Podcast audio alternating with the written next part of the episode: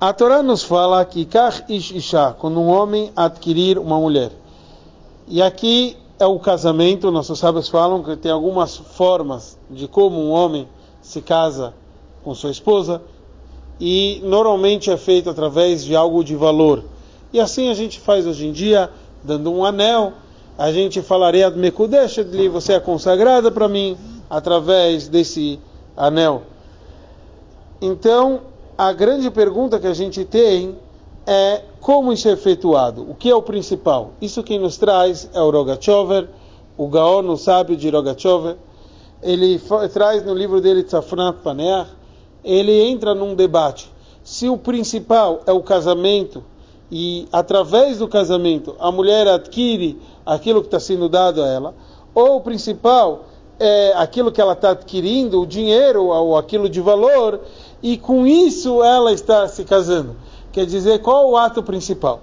E o Rebbe entra numa análise, trazendo o, o, esse conceito que o Rogachover traz, de todos os lugares da onde a gente iria aprender o que é o principal, se é o casamento e, por consequência, ele adquire o, o valor monetário ou o contrário.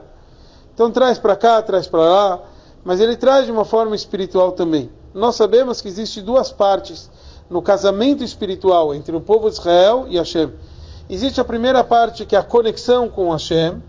Existe uma segunda parte que com o casamento a mulher fica proibida de estar com outras pessoas. Assim também é o povo de Israel se distancia das outras coisas do mundo ao se conectar com Hashem. A palavra kesef, que simboliza o dinheiro, também espiritualmente ela simboliza a palavra nichsov, nichsavt, o desejo, o amor, a união a Hashem. E Kiddushin, a santificação, significa que está separada das outras coisas do mundo. Então, esse é o conceito do Kesef, do dinheiro, do valor monetário que adquiriu, ou seja, o amor ou a separação das outras coisas mundanas. E aqui tem isso espiritualmente, que é tanto o conceito de trabalhar de baixo para cima, ou o conceito de cima para baixo. Então, essa união que a gente tem com Hashem, existem essas duas opiniões, essas duas formas de como deve ser o principal.